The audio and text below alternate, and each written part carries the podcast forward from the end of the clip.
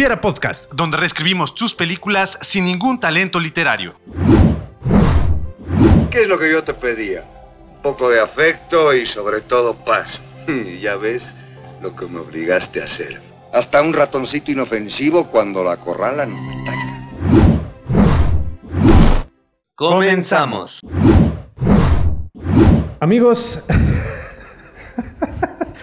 eh, y eso que es grabado, ¿eh? Amigos, amigas del pipila.mx y del Hubiera Podcast, bienvenidos a una transmisión más, en esta ocasión no en vivo, por eh, segunda semana casi consecutiva, de su programa favorito sabatino, matutino, el Hubiera Podcast. Estamos aquí reunidos, continuando con este segundo festival de películas de horror.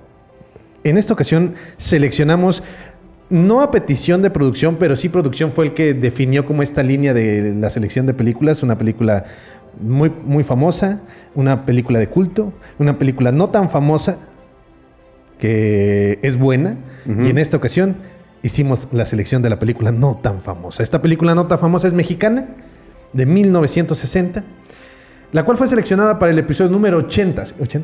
¿De conteo progresivo? Pro- Programa número 80, programa número 36 de la tercera temporada del Hubiera Podcast. Pero antes de comenzar y de presentar a la película, quiero presentar a la persona que me acompaña a mi lado derecho, mi hermano Arturo Mena. Hermano, ¿cómo te encuentras el día de hoy? Muy bien, muchísimas gracias. Bienvenidos a este nuevo episodio de su programa El Hubiera Podcast, queridos amigos del pipila.mx y amigos del Hubiera Podcast también. A, a esa persona que en Irlanda todavía nos sigue. Escuchando. Es para ti. Este episodio es para ti. Para que recuerdes un poquito de las raíces cinematográficas. Tal vez de tu origen. Tal vez es mexicano y está en Irlanda. Ajá. ¿Qué le pasó al que estaba en Argentina? No sé. COVID. si, si tuviste COVID, Lo sentimos. en donde quiera que nos, en donde quiera que estés. Eh, el día de hoy quiero saludar porque creo que nada más nos reímos de esa persona, pero no le damos el peso importante que merece. Alejandro, Alejandro, ¿cómo estás? Dice que está muy bien.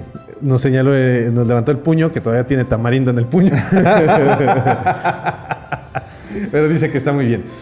Eh, Andy, también nada más te mencionamos, pero ¿cómo estás? ¿Estás? No, no, oye. No, oye, muy bien. No, Na- ya. nada más se dedica a pasar entre las tomas. Entre las tomas, ¿sí? Sí. Y ya, es todo. el día de hoy, estamos aquí reunidos. Porque, bueno, además de que siempre lo estamos en los sábados, pero estamos aquí reunidos porque vamos a platicar de una película que cuando la vi por primera vez, no fue hace mucho tiempo, creo que ni un año tiene que la vi por primera vez, pero ya me la habían recomendado. En 1960 se estrena esta película. Ya no, es, ya no nos encontramos en el boom de- del cine de oro mexicano. Ya no estamos en esa época. Eh, esto fue en los 40 ¿no? a raíz de la Segunda Guerra Mundial que los productores estadounidenses deciden venir a México a hacer sus inversiones porque no podían hacerlas en Estados Unidos. Llegan a México, empiezan a invertir. Tiene el boom del cine de oro mexicano y después tenemos algunas joyas, en especial en, en el cine de terror. Tenemos Veneno para Hadas, Ujú. que tú la propusiste, dijiste, y yo te ignoré Sí, rotundamente. definitivamente dijiste, ¿no? Veneno paradas, ¿no? De hecho, me encanta porque dijiste, podemos hablar de Veneno Paradas. Tal vez pudiéramos hablar mejor de esa película. A decir, órale, qué chido, dije, órale, qué loco. Está también la de la película de Hasta el viento tiene miedo. Hasta el viento tiene miedo, también podía haber entrado. Y posteriormente hay una joya de Pedrito Fernández con una muñeca embrujada. Sí, no. No me acuerdo cómo se llama. Lo dirás de broma, pero ese tipo de muñecas a mí se me, me bastante. De hecho, esta película de. Es de Capulina, en donde salen los títeres. Y que en la escena final sale el títere Ah. rescatando a, Ah, no a la otra. Sí.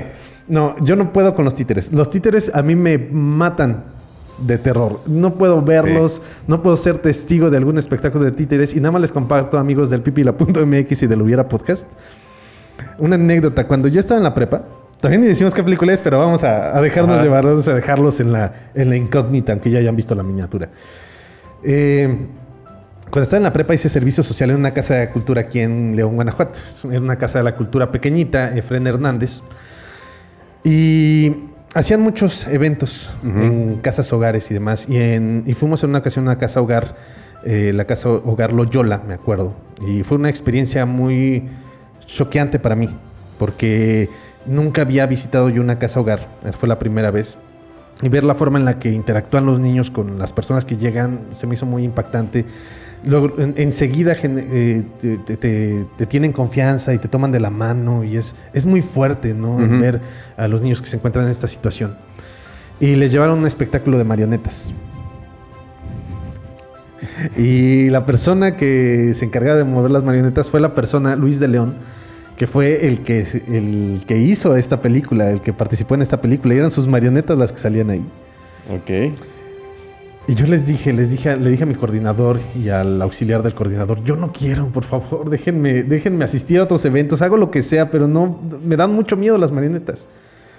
Y cuando llegamos, llega Luis de León también a la casa hogar. Y dice, oye Hugo, ¿me puedes ayudar cargando mis marionetas? Y yo, no. y dije, no, no. Y de repente me dice, no, no es cierto, me dijeron que te asusté. y después me dijeron, no, de hecho, Luis de León es muy celoso con sus Ajá. marionetas y no, no las suelta, no deja que nadie las toque. Es que luego se enoja. Si luego se enojan y te siguen. Pero sí, si habláramos de esa película en particular, yo sí me muero de miedo. Sí. Me muero de miedo, no puedo. Con eso, eh, entre las propuestas también se encontraban algunas películas del santo. Ujú. Por ahí pensamos alguna cinta, no sé, el santo contra el- los vampiros, las momias o alguna de ellas. Pero terminamos por eh, la cinta de la que vamos a hablar porque me dio la gana. Ese esa sería la razón por la cual terminamos escogi- escogiendo la película de 1960. El esqueleto de la señora Morales. Que esta película está inspirada en un libro que se llama El misterio de Islington, que está basado en los hechos reales de un taxidermista inglés, si no mal recuerdo, que también este hace comete este crimen para deshacerse de su esposa, obviamente ya cambian un poco este y en el caso de eh, el esqueleto de la señora Morales, pues ya tropicalizan un poco la forma de la interacción entre este, nuestros personajes principales. Y por ejemplo, eh, hace ratito estaba escuchando un dato, eh, nada más que no recuerdo bien el nombre del taxidermista, pero era también de apellido Morales y fue el que ayudó, este, como en esta parte de, de- de mostrarles cómo es la taxidermia y cómo, este, cómo son los procesos para a- a- adiestrar a nuestro personaje principal. Ok. Entonces, este, por ahí dicen que también tal vez ahí está relacionado un poco el de que el personaje haya sido el doctor Morales también. En tributo a- o en agradecimiento a este taxidermista que les ayudó con la producción de la película. Es una cinta que el personaje del doctor Morales, bueno, el taxidermista Morales, es un personaje muy grato. Es un personaje que te genera empatía desde el primer momento. Y tiene una esposa. Lo justificas. No digo que esté bien. No. no. O sea, O sea, no lo haría. digo que esté bien. O sea, lo haría. No digo que está bien lo que haría, pero lo entiendo. Por amor de Dios. Esa mujer me desesperó. Pero también le entiendes a la mujer. O sea, no es un personaje mal hecho. No, no, no, no, no. Es un personaje Es- que es lo muy bueno. encuentras. Por, por algo fue en, en esta edición, ya en alguna vez hablamos de que la revista Somos hizo su este su conteo de las 100 mejores películas del cine mexicano y esta ocupaba el lugar 19.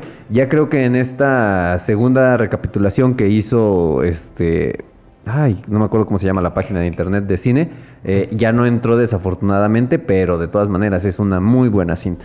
De hecho, ahorita estoy viendo aquí la filmografía de, es- eh, del director que es. Ay.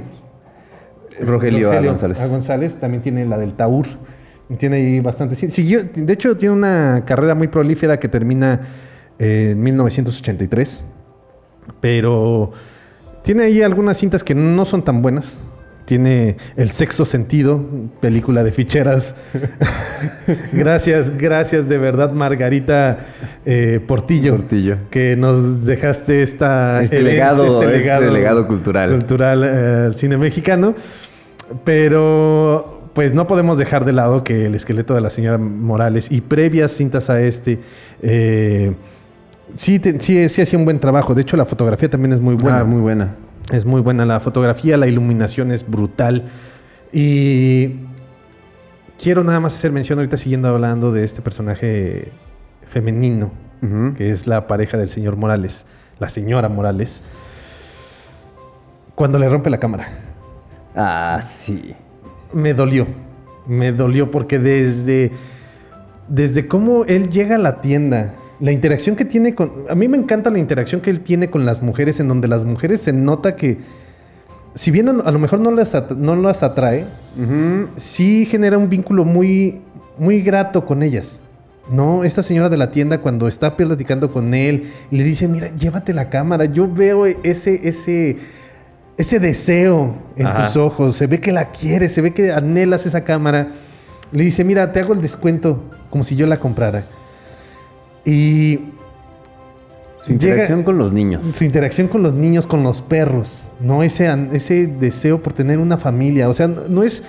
De hecho, eh, lo ve mucho la señora Morales con este deseo carnal que no quiere, ¿no? Es- está en contra del pecado. Sin embargo, es hermoso el, el ver cómo él quiere una familia, él quiere un hijo. Y cuando llega a la casa de la vendedora de la tienda, cómo trata a los niños, dices, no mames, o sea, o sea, realmente él es una persona muy tierna, muy linda, que lo único que quiere es una familia. Le ofrecen la, la cámara. Cuando llega a la casa y que están con esa interacción de que le va a ofrecer el dinero a la iglesia Ajá. y los argumentos también fundamentados que utiliza el doctor Sí, Morales, está en donde dice, ok, tú eres como mujer, esposa mía. Lo que tú quieres hacer es un pecado. Tú debes de ser como todos los demás. Es pecado de vanidad. Exactamente. Tú lo que quieres es sobresalir de los demás porque vas a ser la que va a aportar al, para arreglar el altar, creo. Y dice, no, tú eres igual que todos los demás. Sí, no, no, no. ¿No es cierto, padre? Exacto. El padre Y familiar. Y el padre. "Mm, Está bien. Compra la cámara. La interacción que tiene con los niños con la cámara. Con los niños del lugar. El previo a que rompa la cámara. Es una discusión que estoy seguro que muchas personas hemos tenido con alguna de nuestras parejas. En donde todo lo que digas va a ser usado en tu contra. Ajá. Todo. Oye, por favor, déjame trabajar. Ah, ya te cansé. Ya te aburrí. No, eh, por favor, mira, lo único que quiero es, es- hacer lo que estoy haciendo. Explícame por qué me odias y por qué ya no me quieres tener a tu lado. Y le- dices, ok, lo entiendo. A lo mejor no está en el mejor momento emocionalmente. No te descalifico. Y a lo mejor te presto un poco más de atención. Pero cuando agarra y rompe la cámara es donde dices, ¿sabes Sí, qué? no. Ahí nos Ajá, yo no puedo con eso. Yo no puedo con eso. Los celos con la, la persona que está ahí ayudándoles en la casa. Me encanta porque durante toda la película quieren, tienen como esa intención el director de mostrarte de que sí va a serle infiel a la esposa Ajá. y no lo es. Es esa, esa toma en donde llega, llega, este, la esposa se va y dice, ahora sí, vamos a aprovechar que estamos solos. Sí, Quiero un filete de este tamaño. sí, sí. Justamente porque la esposa no toleraba el, el sabor El de la sabor de carne, carne. porque pues el taxidermista. Sí. Que tampoco, tampoco la descalificas por completo, ¿no? O sea, también justificas, entiendes que puede ser muy desagradable. No quiero sonar descalificativo ante las personas que trabajan en el mundo de, en la industria, de- o en el giro más bien de la tenería, pero pues sí debe de ser muy desagradable todos los días estar pues con el olor, ¿no? Es algo pues con lo que tienes que aprender a vivir y que puede ser complicado hacerlo. Pero sí siento que lo lleva a un extremo en donde ella no entiende por completo que al final del día pues es el trabajo de su esposo. ¿no? Lo mismo que puede ocurrir a la- a- en viceversa, ¿no? O sea, tampoco es porque sea hombre, sino es por el hecho de que pues, tenemos que entender que es el trabajo de una de las dos personas y tenemos que entenderlo. La desesperación de que todos los días tienes que llegar a tu casa. No hay COVID. Eh, Es, es- es- es ahorita justamente esa parte en la que iba a hablar, de donde siempre le pedía que se lavara las manos y se echara jabón, que se echara alcohol. Y por ejemplo, esta parte en donde pues él, él quiere tener intimidad con su mujer y su mujer lo, lo desprecia porque es un lujurioso, Sí. este pornográfico y no me acuerdo qué más le dice. Y, y donde, por ejemplo, ya ella en su papel como de la esposa sumisa, así casi, tómame, Ajá. pero antes Lávate las manos. Y dices, ¿ves, ¿ves esa toma que le hacen a la mano en donde él cierra el puño lleno de ira? Sí. Dices, Ok. Y Hermano, ¿por ese- qué lo haces como si lo hubieras vivido? y, y esa parte, y, y se me hizo tan eh, este poético. Esa parte de que, mira, por Ah, fin sí. lo hice. Sí, sí, sí, cuando... eh, eh, ese callback también aquí eh, es un pay- en, en cine es payoff. Es, es lo ulti- es lo la única ocasión donde te muestran que él lo hace. que lo hace. Entonces sí. es, es genial, es, genial, es, muy, muy bueno eso. Es un payoff muy bueno. Eh, ay, ahorita que estás mencionando esto, eh, hay una parte muy importante también con, con- con esto de la esposa. Al, al principio. Ah, perdón. en donde ella siempre busca dar su propia versión, en donde en un principio no la altera per se. No hace una alteración de la realidad, solamente está poniéndose ella como víctima, pero no está alterando la- lo que está ocurriendo. Ah, ya, se ya sé creo que a dónde vas. Pero cuando los golpes, Ajá. Que, que ella finge, o sea, Sí. ya ella se maltrata para que le crean que Sí. el doctor Morales la ahí, golpeó. ahí sí es donde ya dije, no, ahí ya, ya fue too much. Que llegamos al punto en donde terminan golpeando al doctor Morales, que es donde existe la fractura en el personaje, y me gustaría solamente saber si el doctor Morales se hacía del baño en la cama cuando era niño, para que tuviéramos la triada perfecta de Mac- McDonald. Eh, para hacerlo todo un asesino. Exactamente. Porque tuvo. Era obvio que al tener esta parte de los eh, con los animales, a lo mejor no los maltrataba cuando eran niños, pero tenía esa curiosidad y tenía ese morbo y a lo mejor a los animales muertos sí los, sí los trabajaba de alguna Ajá. manera cuando era niño. Tiene el golpe, ahora nada más le falta el si se hacía del baño cuando estaba chiquito. No lo dudo, lo ves en su bigote y dices, tal vez sí se hacía del baño cuando era chiquito. Por ejemplo, esta parte de la eh, amiga de Gloria, que Ajá. sí, a cada rato andaba, que quería ir al baño. Ah, sí. Eh, no, bueno, quién sabe si era su amiga, simplemente era Bueno, una persona dentro de la congregación. La congregación. Con uno de los personajes también, eh, no sé cuál era la función de ese personaje. No le aporta tanto. ¿El cuñado? El historiador. No, el cuñado Ah. sí les aporta. El cuñado y la hermana sí le aportan cierto, cierta intensidad a, a la narrativa del- de la historia. Pero el historiador se me Mm. hace que pudo haber Sí. funcionado un poquito mejor porque e- es interesante esa postura de usted como historiador y siendo un personaje objetivo, pero está dentro Ajá. de toda la subjetividad de la historia. Sí. Eh, antes de pasar, proceder, eh, ¿cuánto tiempo nos queda? ¿Cuánto tiempo llevamos? Nos quedan dos y medio aproximadamente. Bueno, hermano, el final, ¿qué te pareció? Poético. Y ahí, y ahí va un hubiera en donde Ok. eh, es, tiene que ver justamente con ese final y, y con la forma del asesinato de la... do- lo he pensado mucho. Incómodo. Eh, Podemos, este, esto no puede ser utilizado como una declaración. ok. Sí, no, sí, sí. no. No, Pero eh, sí, sí, sí, es, es esta.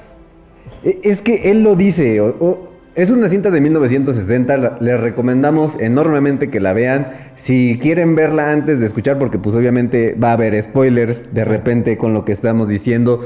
Pero eh, justamente esto en donde está la cantina. Ajá. Y le dice a su. Al. Ay, que es, que es eh, aficionado a las novelas de, De- de policías. Y que dice, es que el crimen perfecto, ¿no? Y empiezan a relatar cómo pudiera ser un crimen perfecto. Esa escena es hermosa. Y, y ya cuando él está juntando para eh, ocultar toda la evidencia y dice, algo se me olvida, algo se me olvida. Y, dice- y ya, lo distraen y el chiste es de que ya no busca esa, esa cosa que se lo estaba olvidando y, y que sea la razón Del del, desenlace. desenlace. dices, oh, Es bueno. Es Y, bueno. De hecho, rompe por completo el planteamiento del mismo doctor, eh, del mismo señor Morales con respecto al crimen perfecto. Porque él habla acerca de la culpa y habla acerca de, de esta parte de, de- de cómo te sientes una vez que realizas el crimen. A él no le pasó eso. no.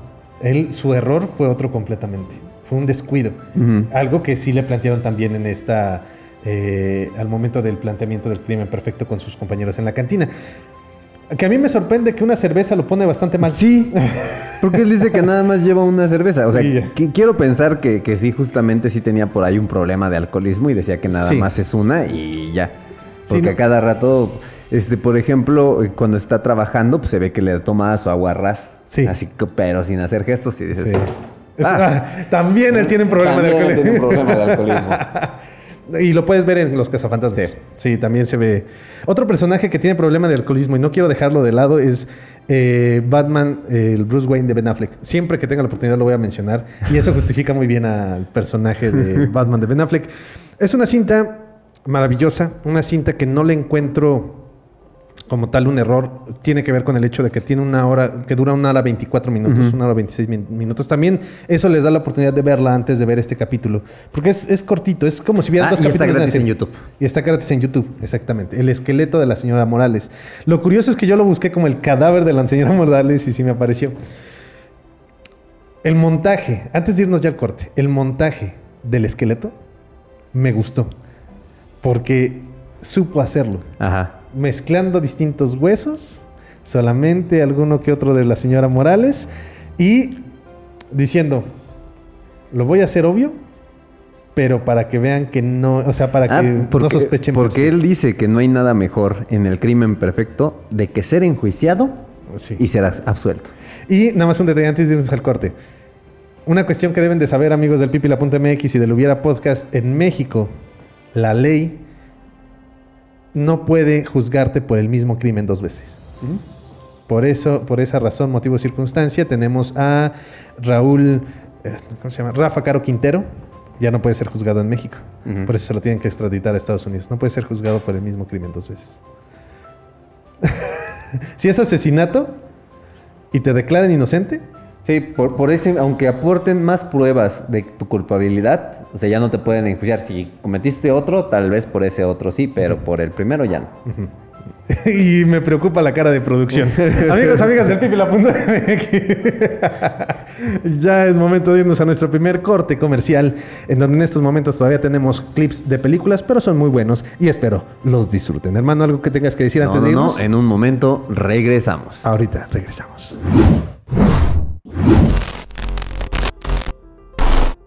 En un momento regresamos. Este es el trato. Ustedes son el grupo más de toda la escuela. Son una bola de fracasados y todo el mundo lo sabe. Así que yo puedo hacer lo que se me antoje. Y ahorita se me antoja el silencio. ¿Tienes religión? No. Me enseñaron a creer en que si haces cosas buenas, vendrán cosas buenas.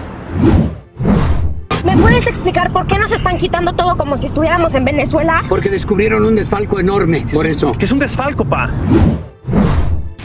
¿Cuándo te pagó? Cinco mil pesos. Cinco. Cinco mil pesos. Bueno. Y unos boletos para los Rolling Stones. Mi padre era sastre. No sois hija de hombre. La luna os engendró en vuestro hombro izquierdo. Encontraréis una marca que lo confirma.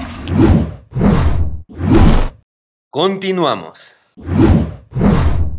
Amigos y amigas del Hubiera Podcast y del Pipila.mx, bienvenidos a esta segunda parte de su programa favorito de cine, el Hubiera Podcast, donde reescribimos sus películas sin ningún talento literario, donde estamos hablando en esta ocasión de El esqueleto de la señora Morales. Hermano, te tengo una propuesta.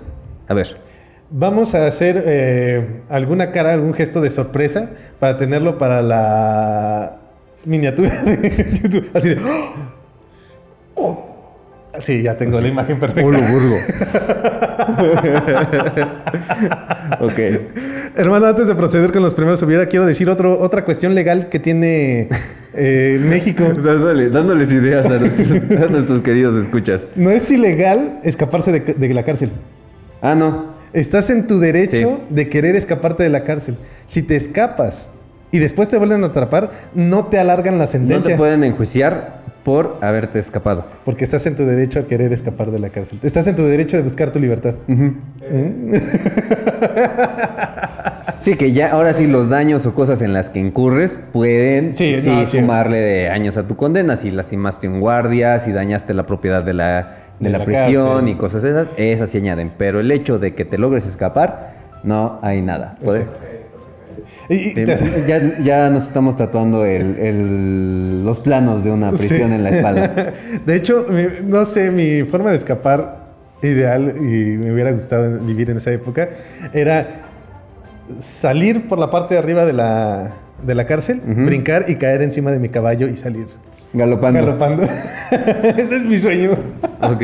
Obviamente tal vez hubiera perdido cualquier posibilidad de tener alguna descendencia después de eso, pero me encantaría No, o, por ejemplo lo que pasó en la cárcel de, Lecumberri, que llegó un helicóptero al patio. Sí.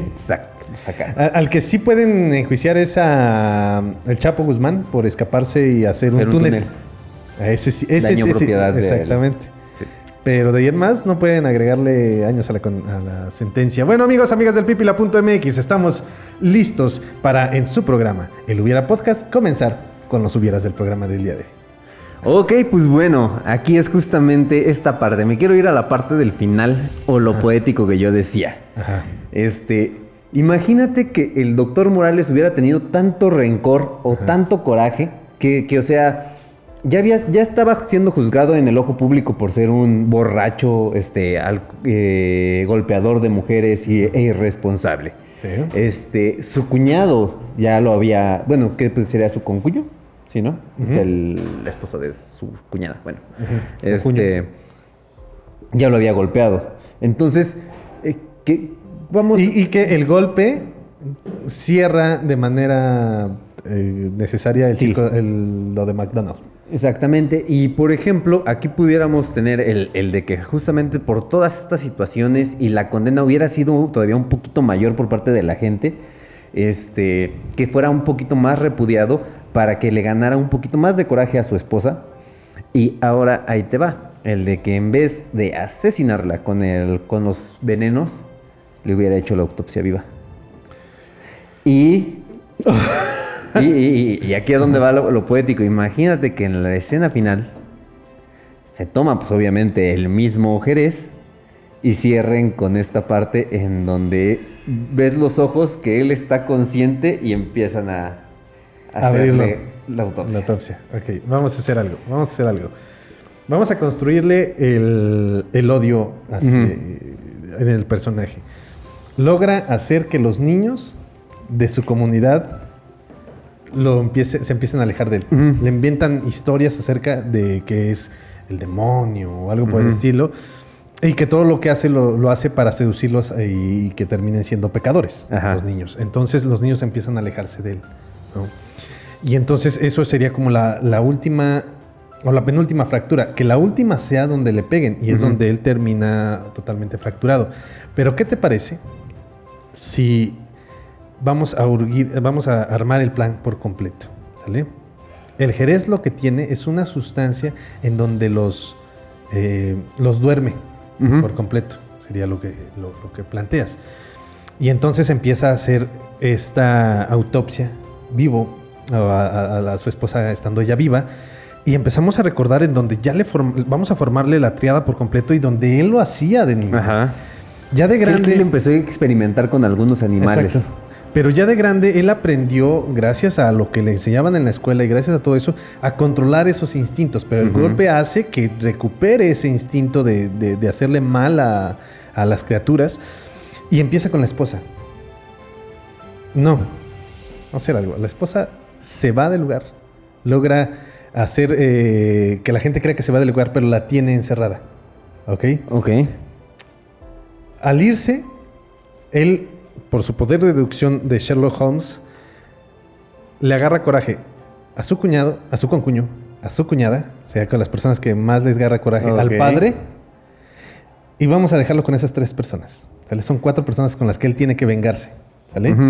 Es muy fácil deshacerse del cuñado y del concuño, porque al final de cuentas no, son, no están ahí, no viven Ajá. ahí, entonces Sí, también los- nadie, a, a final de cuentas, aunque los conocen en la congregación, no son miembros de la congregación. Nadie Entonces, los va a extrañar. Se van. Logra de alguna forma hacer que se lleven al padre con esas dinámicas que tienen de llevárselos a otros lugares por Ok. interacciones Sí, sí, sí. ¿ok? no propias, así lo dejamos. y entonces logra, logran hacer que se lo lleven a otro lugar. En eso lo secuestra y tiene a las cuatro personas ahí. A tres, re- eh, eh, como en una especie de mazmorra, Ujú. y a, y a otro le empieza a trabajar, ¿no? Con él. Y mientras los otros están viendo. Y entonces lo, lo eh, no sé, con esa, con esa intención de torturarlas, de decir, ah, ustedes creían que era malo. No, esto es ser malo. Yo simplemente era una persona que quería a su familia o que quería tener una familia y que le gustaba tomar de vez en cuando y que tenía sus amigos y eh, como cualquier otro simplemente no tenía esta eh, tendencia religiosa eh, tan extrema como, como ustedes la tienen. Entonces, vean, esto es ser malo. Y entonces a cada uno le hace cosas distintas. Pero imagínate que sea así como que, como el, nuevamente mencionamos a este escuadrón 731 de Japón, en donde vamos a llevarlos al límite. Al extremo. Al extremo. Y primero uno, y a ti te hago esto, y luego otro, a ti te hago esto, a otro, a ti te hago esto, a donde ya termina, pues, matándolos a todos. Y mientras también estamos en el juicio. Aquí lo, aquí me inter- lo, lo- que me resulta, de, hecho, de hecho no habría juicio. Mm. Porque pues tiene justificación de todas las, tiene coartadas para todos los eventos. Entonces, eh, o podría ser nada más el juicio hacia la señora. Sí, al, al final de cuentas, este, como bien lo mencionábamos, el, a lo mejor el cuñado y la y el, el concuño y la cuñada, pues nadie los va a extrañar. No, al padre ahí también Al padre también planteamos este escenario en donde pues este lo cambian de congregación, entonces pues ya también se olvidan de él, pero pues estamos el de que la señora Morales sí desaparece y no hay justificación para su, su desaparición. Sí puede haber. Vamos a hacer una escena chaplinesca. Chaplin, eh, cuando iba a estrenar la película, ah, no me acuerdo cuál era, creo que es el chico, en donde él eh, tuvo que refugiarse en un hotel para que no le robaran la película porque estaba teniendo problemas legales y para escaparse se disfrazó de mujer. Y entonces salió de mujer disfrazado. Entonces que él salga con la ropa de la señora Morales, que se escape en la noche, asegurándose que unas personas lo ven, se va de la casa y ya después él regresa él solo. En donde se demuestra que todos vean que ella se va porque no aguanta la vida que tiene con él. Y entonces ya tiene coartadas para todos. Y ya al final que si ocurra este error en donde incluso que él pueda empezarse a llevar mejor contra... Es que eso estaría genial. Los tienen cerrados. Pero toda la congregación y toda la comunidad dicen, es que es bueno. Nos estamos dando que es bueno y empieza a ayudar a todos, Ajá. empieza a llevarse bien con todos, hace reuniones constantes. Y en estas reuniones sea en donde él termina con la... en esta situación. Ahora imagínate que sea este en una fiesta o una reunión en donde invita justamente a la chica de la de la cámara y ella sea la que le dé el trago. Ok, vamos a hacer algo más. vamos a, a construir dentro de esto. Vamos a construir dentro de esto. Tiene su amistad con ella. Pero empieza a notar algo raro en él. A raíz de que se va la esposa. Y todos notan eso raro, pero pueden justificarlo con el hecho, no, es que se le fue la esposa, este, eh, no es una persona religiosa, no, no puede acercarse tanto a la religión, ya no tiene a nadie, no tiene familia. Entonces por eso justifican algunas personas el hecho de que él ya esté cambiando, pero ella sabe que algo está mal. Ahí me gustaría saber si lo vamos a mantener como una cuestión poética y con el final que dices en donde él termina todo Siendo también anestesiado y siendo intervenido. intervenido o que ella empieza a decir, ¿saben qué? Es que algo está mal en él. No, pues simplemente ya nos demostró que es una buena persona y perdió a todo. Pues no, es- no está mal lo que está, o sea, está mal lo que vivió, pero él es una buena persona y nadie le cree, nadie le cree, nadie le cree. Y ella termina, la que, ella termina siendo la que lo, lo mata, haci- a- a- a- haciendo un plan para envenenarlo y que sí lo termine envenenando como tal. No nada más que, que termine dormido. Ahí te va. Vamos a cambiar, dejamos este planta, este planteamiento Ajá. y vamos a hacer una cosa en donde el doctor Morales realmente sí es un desgraciado con su esposa, Pero como él es tan bueno con la comunidad, un estilo como el Castillo de la Pureza, Ok. en donde pues, todos lo admiran, es una gran persona, pero dentro de su casa él es un desgraciado. Entonces, hace este mismo tratamiento, se empieza a enamorar de la vendedora. Ok. Entonces hace esto mismo de que huye de la casa disfrazado para matar a su esposa y, Y quedarse. y tener con el esqueleto. Y ya después empieza la relación con la, este, con la señorita de las cámaras y empieza a sufrir los maltratos y ella tiene que eliminarlo para, Para Ok, me gusta, me gusta. Parte esencial de esta película es la religión. Es fundamental. Es, Es gorrita. el- eh, ¿Cómo? Es una gorra. ¿Por qué una gorra? Es una fundamental. Muchas gracias, amigos del Pipi la punto MX. El día de hoy estamos. No, la, la comedia está. es fundamental. Y es que se me, se me fue hace rato la de la mazmorra. A decir, tenía una mazmorra y una más grande. No, esta ya no la dejo escapar. Esa es la chida, de aquí me agarro. Entonces, estamos. Eh, me gustaría que no dejáramos la religión de lado. ¿Sale? Pero no lo vamos, no la vamos a hacer una, religi- una religión tan. eh, tan arraigada, ni Eh. tan tóxica. Sino vamos a hacer realmente una religión en donde ella encuentra el refugio.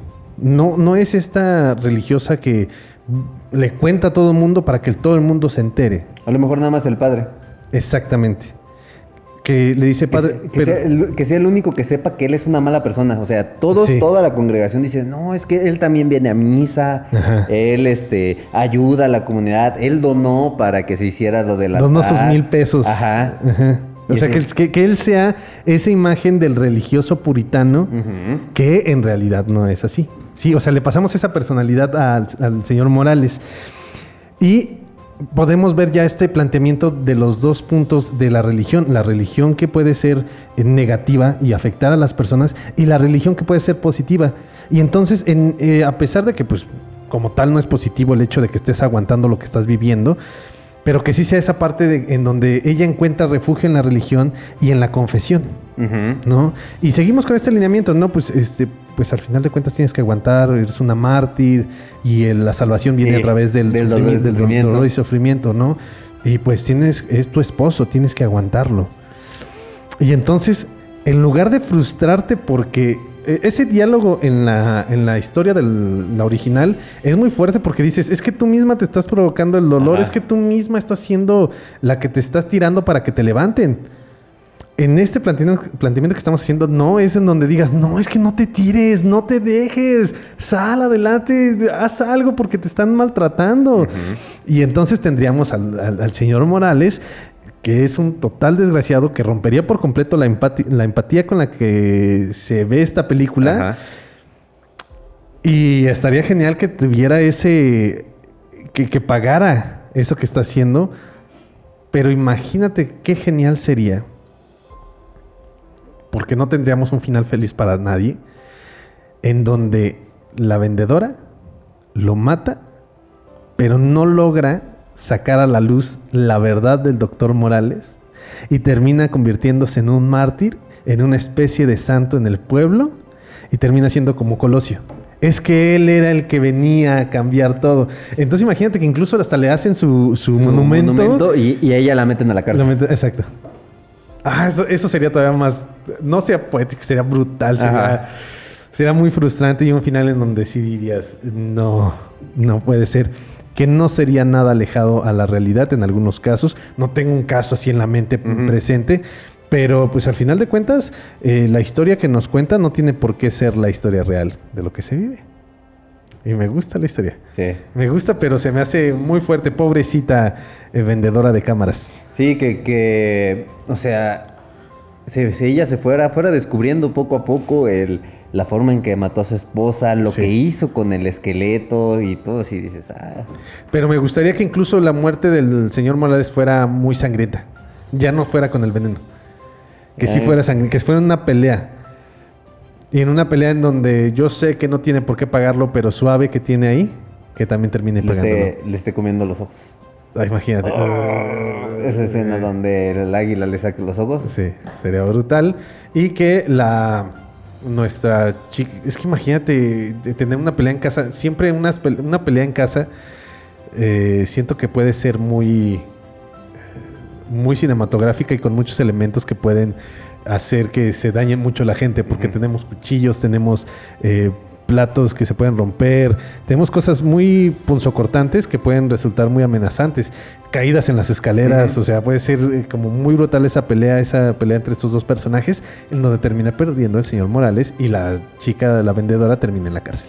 Sí, ya me imagino así una, una escena en donde, pues, o sea, pasa, ya, ya que estás dominado por la ira y todo eso, en donde ya por fin eh, mata o deja muy mal herido al señor Morales y después todavía con el cuchillo, con algo siguiéndole, así rematándolo, ¿no? Para hacer todavía más brutal eh, el crimen que ya cometió. Y eso ya perde, eso ya le, le valdría que el juicio fuera como todavía más, más, en más sencillo en su contra, Sí. sí. le daría más atenuantes. Sí, porque, eh, pues imagínate, 17 puñaladas, pues se suicidó con 17 puñaladas en la espalda, pues no, estaría ahí medio complicado que se salve de eso.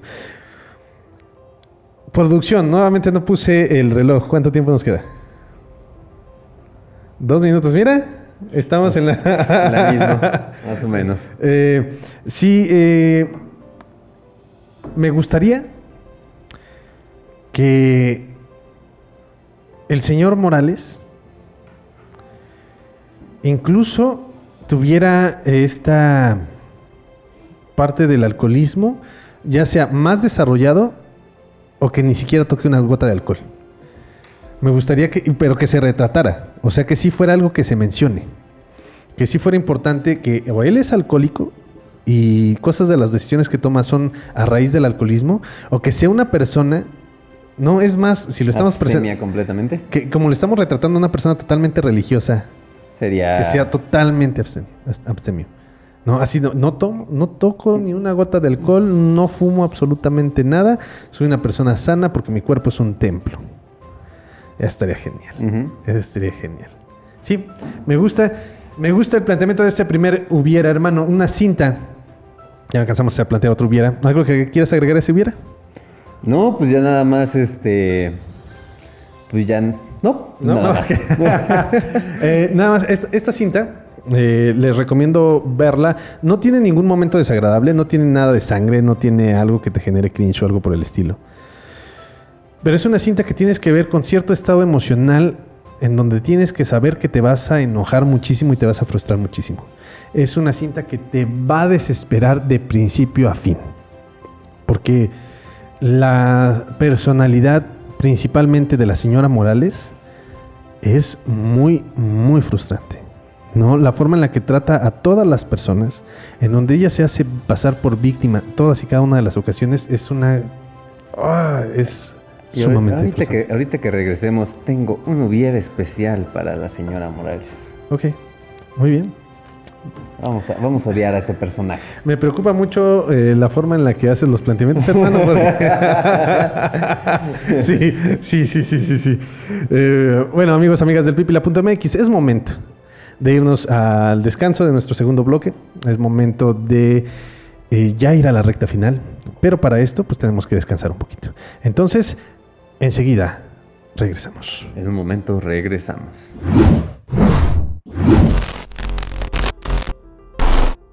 En un momento regresamos. Hey there, pretty lady. How's it going, girl? Hey, Rosemary Telesco. But mostly I hate the way I don't hate you. Not even close. Not even a little bit. Not even at all. Gli amici della vedetta ammirata da tutti noi, questa gemma propria della nostra cultura saranno naturalmente accolti sotto la mia protezione per la durata del loro soggiorno. Grazie. I told him it was the only way to get my wife to marry me. You don't even know me. I'll have the rest of my life to find out. Is this Clarice? Well, hello, Clarice. I'm afraid I have bad news for you. Continuamos. Amigos, amigas del pipila.mx, ya estamos de regreso en su programa favorito matutino. su programa favorito sabatino, El Hubiera Podcast. Estamos hablando de una película mexicana de 1960, una cinta que a mí me habían recomendado muchísimo, no la había visto y cuando la vi me sorprendió. Se me hizo más que grata, la disfruté muchísimo. Y esta cinta es El cadáver, el cadáver. Sabía que lo iba a hacer. Sabía que lo iba a hacer en el programa. Pero es el esqueleto de la señora Morales. En estos momentos, ahora sí tenemos cronómetro, hermano. No te preocupes, vamos a saber cuánto tiempo llevamos. Yo creo que eso nos ayuda cuando estamos en el programa en vivo. Sabemos qué tanto extender lo que estamos diciendo y qué tanto cortarlo. Y en estos momentos nos estaba fallando un poquito. Pero ya estamos aquí de regreso, hermano. Pues a lo que estamos aquí. Continuamos, continuamos. El segundo mira. El segundo mira. Ok. Ah, yo sería el tercero. ¿Tercero? Ok. Bueno, sí, el otro, el otro lo fuimos desarrollando. Medio, se fueron. No, lo que, lo que pasa es que te, te voy a plantear. ¿Sale? Amigos, amigas. Porque aquí también vienen a aprender, nada más a escucharnos eh, modificar sus historias. Eh, hay un concepto que se llama rigor. ¿Sale? En al momento de escribir. No es Igor. No Supiste que lo iba a hacer, ¿verdad? lo vi en tus ojos. sí. Cállate para soltarlo. Cállate para soltarlo. Era un callback de otro episodio. es el rigor. Nosotros tenemos un lápiz. Esa es nuestra historia. Y le empezamos a dar vuelta, le empezamos a dar vuelta, le empezamos a dar vuelta. Pero tenemos que lograr con el rigor hacer que esa historia cambie para que ya no sea un lápiz, sino sea un, no sé, un procesador de texto en Word. Al final de cuentas, todos sirven para escribir, ¿no? el, procesador, el procesador de texto también, pero hay una diferencia brutal entre ambos. El rigor es eso, es, tenemos una historia sencilla y la vamos modificando tanto que termina siendo compleja. Para mí, el hubiera anterior solamente fue el rigor que le aplicamos a la primera, al primer hubiera. Pero bueno. Ok. Haz- hazlo como quieras, hermano. Ya. ¿Me dejas continuar? ¿Ya? ¿Ya? Sí, adelante. Bueno, es que nos dijo ya cuando producción. quieras puedes hacer tu programa solo. es que producción nos dijo, no, tómense dos minutos de que es, es lo que les queda normalmente, consúmanselos antes de que, de que lleguen al final. Entonces ahí están, dos minutos con 34 segundos. Ok. Bueno, aquí en... Hay, hay una parte de la película que es en donde la señora Morales corre a la sirvienta. Ah, sí. Este, en donde le dice, nadie te va a creer, este, te voy a acusar de ladrona y demás. Tiene un diálogo, un pequeño diálogo con la sirvienta en donde dice, le voy a decir todo al señor Morales. Pero, pues, a final de cuentas te queda pensando, pues, ¿todo de qué? Entonces, a mí se me ocurría esta historia en donde tuviéramos todavía a un señor Morales más sumiso, Ajá. Que realmente sí sea así muy, muy mandilón. La señora lo golpea este, y todo esto. Y la, la señora Acabas Morales... de hacer un comentario muy machista, hermano. Y te voy a mejor dar la oportunidad de que mejor regreses. Mandilón. Muy sumiso. Estabas muy bien con sumiso, hermano. Ok, una persona muy sumisa. No tenemos por qué vincular el mandil con una persona Ok. que es Está bien, está bien. Está bien. ¿Ya puedo continuar? Sí, ya, está bien. Ok. Está bien. Ya. Entonces, si nadie lo había notado, ya tú lo tenías que recalcar. bueno, perfecto. Entonces, entonces tenemos eh, a un doctor Morales que realmente es, es este, tratado de una muy mala forma por su mujer. Y que tengamos igual esta escena en donde corren a la sirvienta y la sirvienta dice "Es que yo le voy a decir todo a su marido. Pero ¿en dónde está este todo? Que a lo mejor el señor Morales siempre quiso tener una familia. Y la señora Morales tuvo varios desafortunados abortos. Y entonces, o a lo mejor hasta el fallecimiento de un hijo. ¿Y qué es lo que la sirvienta tiene que decir? Que en es que realidad- ella es la que sabe toda la verdad. Porque era la madrona. ¿Cómo se Ajá, llama? La, este... La partera. La pues. partera. Ok, me recuerdas de, esto que estás planteando me recuerda muchísimo a Game of Thrones. Los hijos de Jamie y Cersei, bueno, de Cersei Lannister y el rey Robert, que terminaban siendo eh, desafortunados porque no los quería Cersei. Entonces hacía lo posible por no tener a los hijos. Ya después se vio la forma ni siquiera de, de ni siquiera quedar embarazada por parte del rey. Me imagino algo así. Y, y- imagínate qué lamentable ver a una persona que desea tanto tener hijos y que al final de cuentas no, no, no puede porque ella no quiere. No me gustaría que le agreguemos esa parte de que sí tienen hijos y que al final terminan siendo de otra persona. Sí, creo que No, te- no, no, tendríamos, eh, acabaríamos por completo sí, con el per- personaje de la señora Morales. Ajá. Pero De aquí de entrada, ¿por qué? Aquí la primera pregunta que me gustaría que respondiéramos antes de construir el hubiera, ¿por qué no quiere tener hijos ella? Eh, es que, por ejemplo, aquí, aquí en, la, en la película, pues ella retrata de que ella sufrió una, o tiene cierto dolor Ah, sí, es ha cierto. causado a la, de acuerdo a la poliomielitis, ¿no? Que, que es lo que le dice el doctor Morales. Es que lo tuyo es, es algo muy aparte, no es congénito, no, Sí. no es hereditario. Pero, este, pues pudiera ser que a lo mejor la, la señora Morales fue, fue muy maltratada de- en su familia y ella dice, no, pues es que yo no quiero tener hijos. o Va- sea, vamos con las dos ideas, ¿no? La idea de no vamos a traer un niño a este mundo a sufrir. Pero también, eh, tanto por la situación de una posible enfermedad, como la situación de que no yo viví una infancia muy desafortunada y no quiero que por eso pasen los niños. Eh, aquí el detalle es que la señora Morales me gustaría que incluso la hagamos todavía más digo, ya es bastante desagradable, pero que todavía fuera más desagradable, que fuera muy, muy, incluso violenta, al ser más sumiso este, el señor Morales, el doctor Morales, y que sí abuse de todo lo que, lo que él- el poder que ella tiene, incluso en la congregación, pero que todos la vean como alguien bueno, pero que al final de cuentas, porque él tiene, ella tiene como esta palabra del Señor y que viene a permearla a las personas, pero con este, este, esta modificación por parte de sus, sus pensamientos. Ahora también, por ejemplo, me, me acuerdo ahorita, me, me llegó a la mente la película de Cruella. Ajá. En donde, por ejemplo, también podemos poner este, esta otra parte. A lo mejor nuestra señora Morales, eh, el, el señor Morales es taxidermista, pero le agregamos a que de repente trabaja con pieles y la esposa se vuelve una vendedora de abrigos de pieles o una modista de, de abrigos de pieles. Entonces con- eh, conllevamos los, los empleos de ambos, este, pero ella es muy exitosa y Ajá. siente que un niño, pues Ah, obviamente pudiera- le va, le va a quitar protagonismo o, o va a dejar de trabajar en lo que ella le pasó. Ok, ya está justificada la parte de la muerte de, de- de los niños.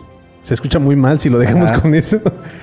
Pero, híjole, aquí tendríamos que tener mucho la parte de ella, la interacción, o respetar esa interacción que tiene con las, con las demás personas de la congregación, pero cómo los trata, ¿no? Para que eh, tengamos a una señora Morales desagradable tanto con su esposo como con la congregación y que eh, pues después al final del día ¿qué pasa con el señor Morales?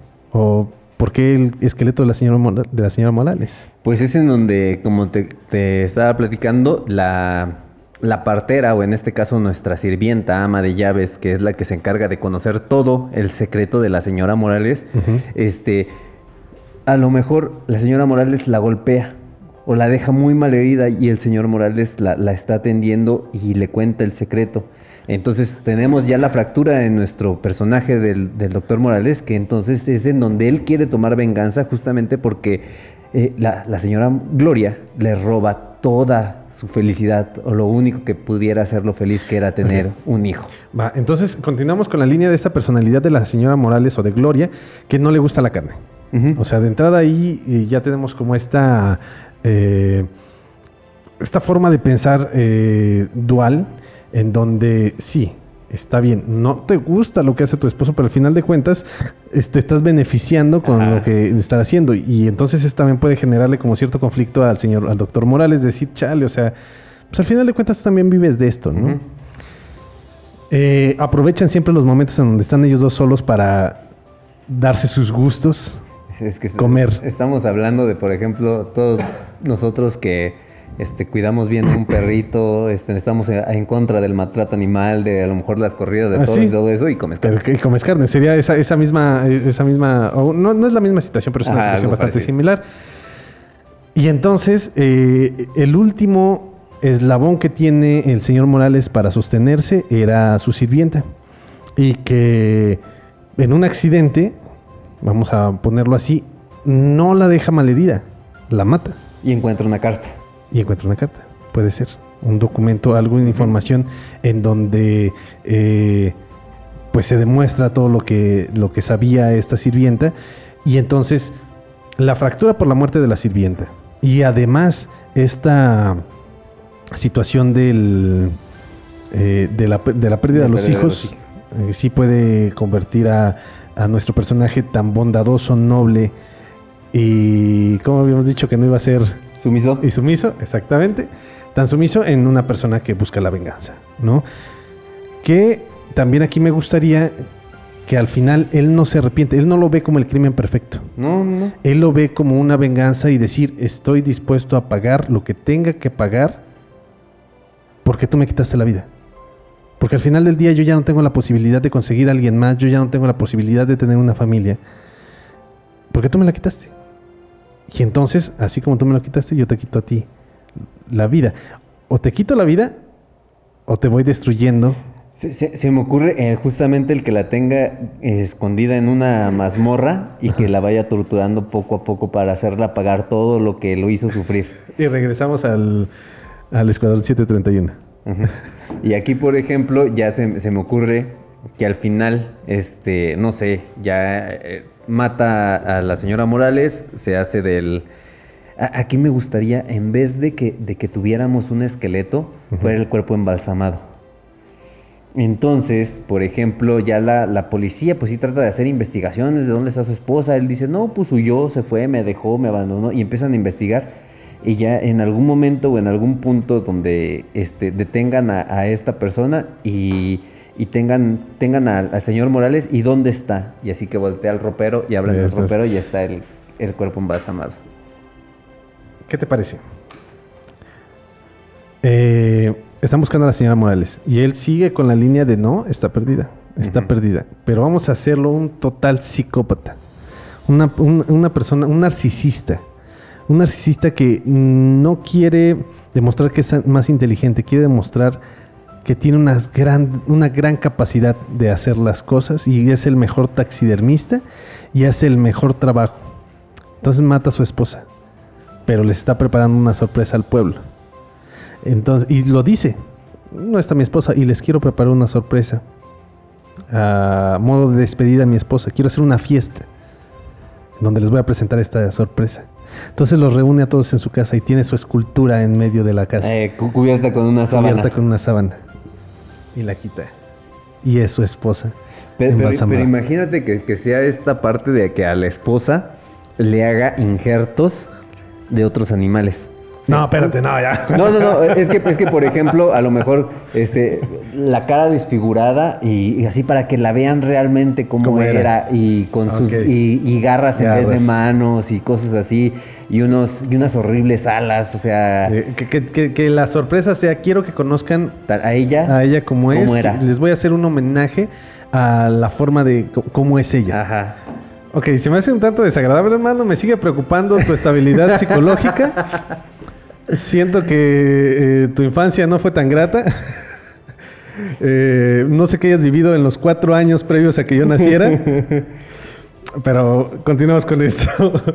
Entonces, sí, les voy a mostrar la verdadera cara, el verdadero rostro de la señora Morales. Y entonces sí, le pone garras, le pone todo esta... eh, todos estos elementos de distintos animales que pues al tener eh, animales caseros eh, son los, a los que les, los embalsama, pues no sé qué tanto le pudiera hacer. A lo mejor ponerle colmillos, sí, ponerle No, pero, es que es que podemos, eh, a final de cuentas, es un taxi- taxidermista y puede tener al alcance pues diferentes tipos de animales. O sea, Sí. no necesariamente que tenga que ser a lo mejor de un gato y de un perro, sino que sí tenga un catálogo amplio. este, un cuello de jirafa. Sí. Imagínate. ¿Qué, ¿qué has genial. visto cómo pelean las jirafas? Sí, Se dan es cuellazos, dices, no manches. Este, y nosotros los seres humanos chocamos y ya estamos todos chuecos. nah, está cabrón, pero sí estaría genial, estaría genial que sí tuviera como esa oportunidad de, de, de mostrar esa, ese rostro de su difunta esposa. Y que pues no fue, no, no termina, termina no salvándose de la justicia, ¿no? Pues él confiesa. Uno de los elementos que pudieran darle como la culpabilidad sería la rodilla, ¿no? Que está toda deforme. Pero que al mismo tiempo le pusiera como patas de cabra, Sí, una sí. pata de cabra, una cola de... No sé, me gustaría encontrar una cola de algún animal que se viera así como muy desagradable y no encuentro, no sé, un jabalí. Una de mandril. de mandril. No, este, no creo. No, me gustaría que sea Es desagradable, es desagradable Sí, la sí. cola de un mandril. Y yo creo que ellos también se sienten como muy avergonzados de ella, por eso son tan violentos, pero no sé qué tan bueno sea ponérselo a una... Y ya, nada más como pa- para última parte de nuestro episodio del día de hoy. Un r- hacerla ahora. Pero yo me refiero, a lo mejor que, que esta película no lo hubiéramos tenido en, el en los 60, sino que apenas se fuera y, y que sea la misma joya de en estos tiempos. Pero yo me refiero, ¿qué actor te gustaría para el Doctor Morales? Perdón, lo que pasa es que cuando dijiste hacerla ahora, dije, normalmente hacemos una hora de programa, hermano, Ajá. pero ya entendí, hacerla ahora. Ajá. ¿Un actor mexicano? Sí, sí, sí. Que no sea Omar Sí, Chaparro. no, no, que sea. vu- Vuelve, vuelve a hacer esta cinta, que esta sea, sea una joya del cine mexicano, nada que tenga que ver con los derbés tampoco. ¿Sabes quién me gustaría el que le dio una cachetada al... Ah, ¿Al reportero? Al reportero. ¿Por qué no sabemos de cine mexicano, de, de actores mexicanos actuales? Este que lo acaba de entrevistar, este Jordi Rosado. Grandote. No sé por qué me imagino él que sería... No, fíjate que yo estaba pensando más en un Luis Felipe Tobar. Mm, puede ser bueno. Puede Uno- ser. Uno de los, de los clones Bichir. Fíjate que preferiría un Bichir por encima de un Luis Felipe Tobar. Él, él me gustaría más para eh, alguno de los amigos de la cantina o para. Ándale. Ah, el, el amigo que le gustan O el padre. El padre. ¿Sabes quién sería bueno? El cochiloco. ¿Eh? Joaquín Cosío Joaquín Cosío. como Joaquín Cosío como el señor Morales estaría bien. Me gustaría más Joaquín Cosío que el, el Damián Alcázar. Ok. Eh, Damián Alcázar me gustaría como el padre. Pudiera ser. Sí, y la esposa me gustaría Silvia Navarro, nada más para volverla a ver en la pantalla grande. no por otra razón. Eh, aunque sí tendría que modificarse. No, es que siento que la película no es tan políticamente incorrecta. Para nada. En comparación de otras películas que vemos de la época, siento que está muy bien planteado. No es una cuestión de género lo que se vive ahí. Es una cuestión de. Es, es que de todas maneras la puedes ambientar en esa época y no tendría por qué ser incorrecta. Podemos eh, ser, a lo mejor, bueno, eh, la ley de Herodes es de los noventas, pero retrata la época de los 20. Entonces, a final de cuentas, podemos hacer esta película actual, ahorita en pleno 2020, que retrate una época de los 60 en donde sucede este crimen y no estaría mal visto el de que el, el tipo de violencia o las cuestiones religiosas que tuviera en este caso la, la familia Morales. Eh, que eh, no, el, la ley de Herodes se ambienta en los 50. 47, ¿no? Más o menos. 40, 50. Exactamente, no son los 20, hermano. Perdón, perdón. Perdón, tengo problema con los números. Eh, bueno, ¿Y qué pasaría si cambiamos, eh, ya, ya lo mencionaste, el- la, la persona sumisa es el, el señor Morales, pero al final de cuentas el señor Morales termina siendo el que mata a la señora Morales. ¿Qué pasaría si el que, la que termina siendo la asesina es la señora Morales? Y es el esqueleto del señor Morales. Ella es la taxidermista. Ella es la que sufre la violencia. Eh, aquí pudiéramos ser que era su asistente, a final de cuentas, para que ella tenga conocimientos también de, de la taxidermia, ¿no? ¿Y por qué no puede ser el- ella taxidermista, hermano? ¿Qué problema tienes con que las mujeres sean taxidermistas?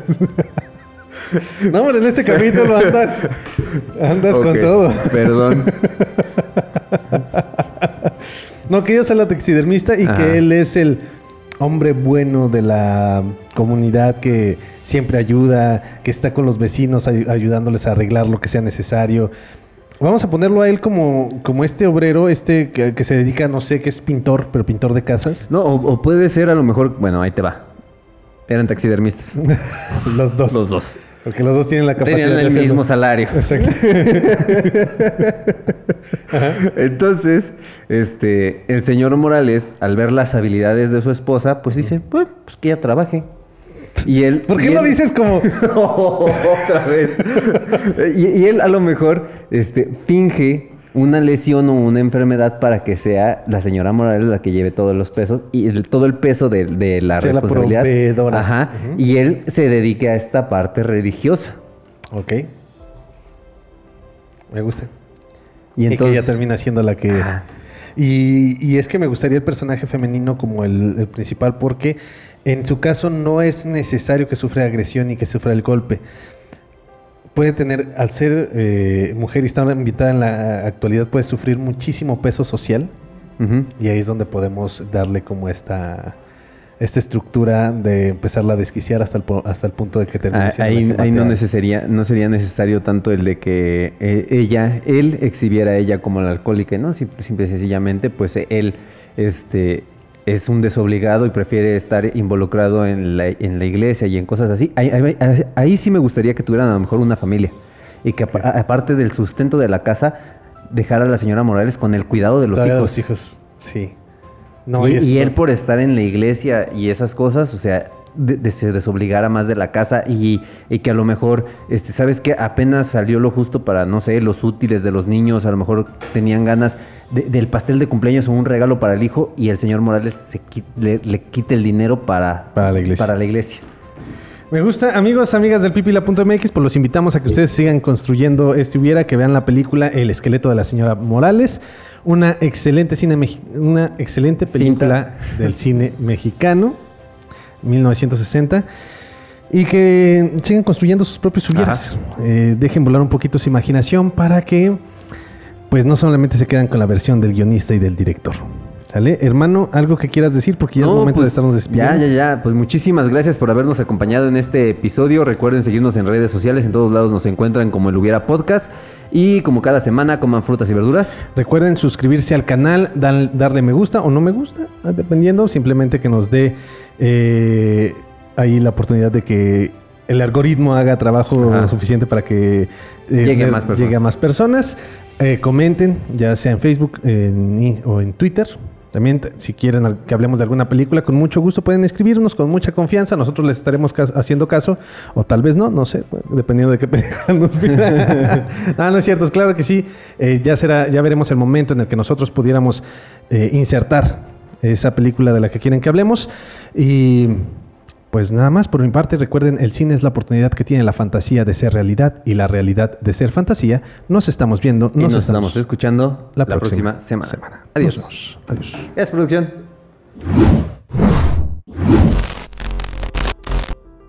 Gracias por escucharnos. Y recuerda, siempre que veas una película, pregúntate, ¿qué hubiera pasado si?